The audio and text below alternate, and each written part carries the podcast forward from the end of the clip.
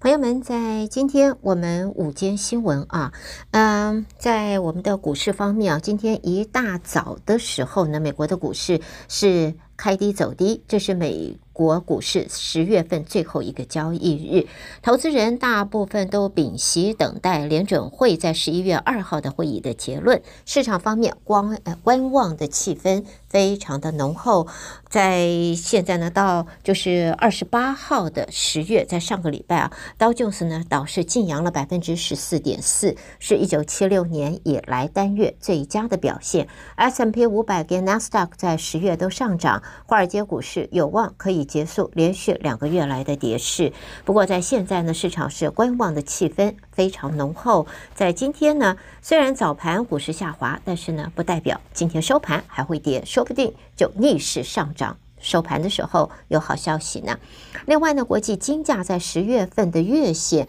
可能会连续第七个月往下降，会写下朋友这在现在一九六八年开始记录金价以来的最长跌势。而现在市场聚焦的就是联准会这个礼拜稍晚要举行的会议，市场是预期联准会会再度升息三码。在现在呢，市场聚焦联准会这个礼拜的决议，应该会继续的往上涨，会升息，所以也拖累了金价，由三月的高峰大幅回档了超过百分之二十。金价在上个礼拜跌破了每英两一千六百五十美元，也因为美国在最新的经济数据为 Fed 再度升息三码铺好了路，对于这个。呃，黄金方面是构成了压力，而美国一项核心通货膨胀指标在九月份也加速的升温，同期消费支出也展现韧性，显示的是广泛的物价压力还有强劲的需求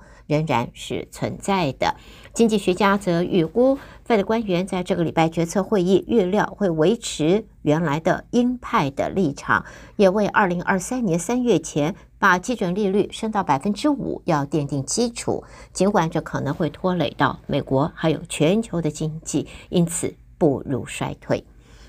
接着我们看的是美国的这个选举啊，啊，美国的其中选举是十一月八号。有这个是就要投票了，全美各地的选务工作人员也在为当前两极化还有错误讯息时代可能发生的冲突做准备。在现在呢，其中选举可能因为两极的这种情形啊，这种民众的感情，所以会发生冲突。所以现在的话，选务人员是备战。真的在备战啊！那么有几个战场州，像是威斯康星，情势是相当的紧绷的，因为在民主党占主导地位的密尔瓦基投票结果是姗姗来迟。在那个时候，在两千二零年的时候，两千零二十年的时候呢，是在当地是发生了蛮大的一个呃冲击。所以在现在呢，今年十一月八号的选举的话。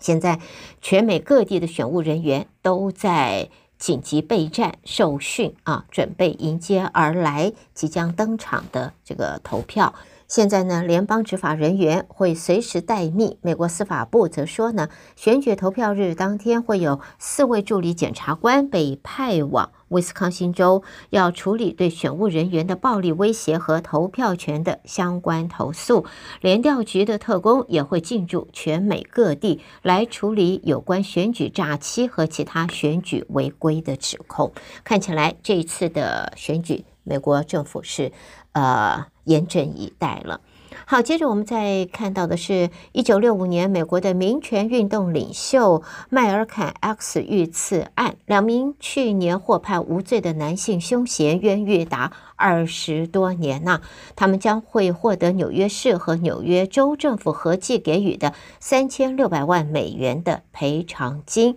两人的律师是透过电子邮件声明告诉媒体，那么在现在纽约州政府也会要。要支付就是呃，这个被冤枉的受刑人和他们的家属啊，现在使得赔偿金的总额达到了三千六百万美金了。好，接着我们再来看的，这是土耳其的总统埃尔段，他在今天说，尽管俄罗斯出现迟疑，但是土耳其还是会持续要在黑海谷物出口协议上要做出努力。在此之前，莫斯科在这个周末是退出参与这一项协议。莫斯科谴责基辅当局攻击了黑海舰队，是在二十九号宣布无限期。退出乌克兰谷物出口协议。那么，埃尔段则表示呢，要把小麦送到面临饥饿威胁的国家做努力。那么，补充说，这项协议已经提供了九百三十万吨粮食到全球的市场了。另外呢，在呃，为了阻止全球暖化的联合国气候变化纲要公约第二十七次地方呃缔约方会议啊，COP 二十七即将登场的几天前，沙乌地阿拉伯和阿拉伯联合大公国则在今天表示，世界需要更高的石油产量。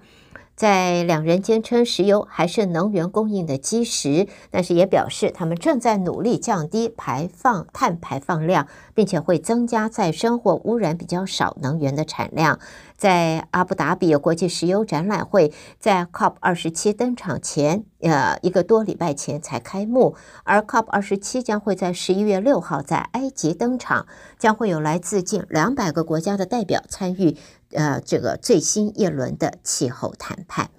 好，最后我们再看到，我们知道在韩国才发生了，就是参加庆祝万圣节的活动的民众踩踏事件，造成了一百五十多条人命的损失。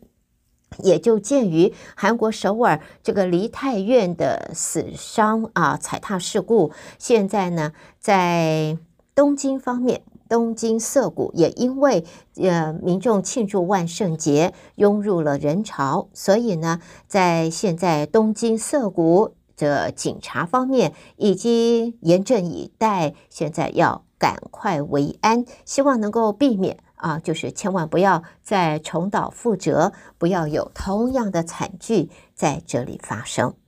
好的，朋友们，这就是带给大家在我们今天的。午间新闻由胡美健为朋友们编辑播报，谢谢您的收听。稍微休息一会儿，欢迎朋友们继续收听我们接下来的节目。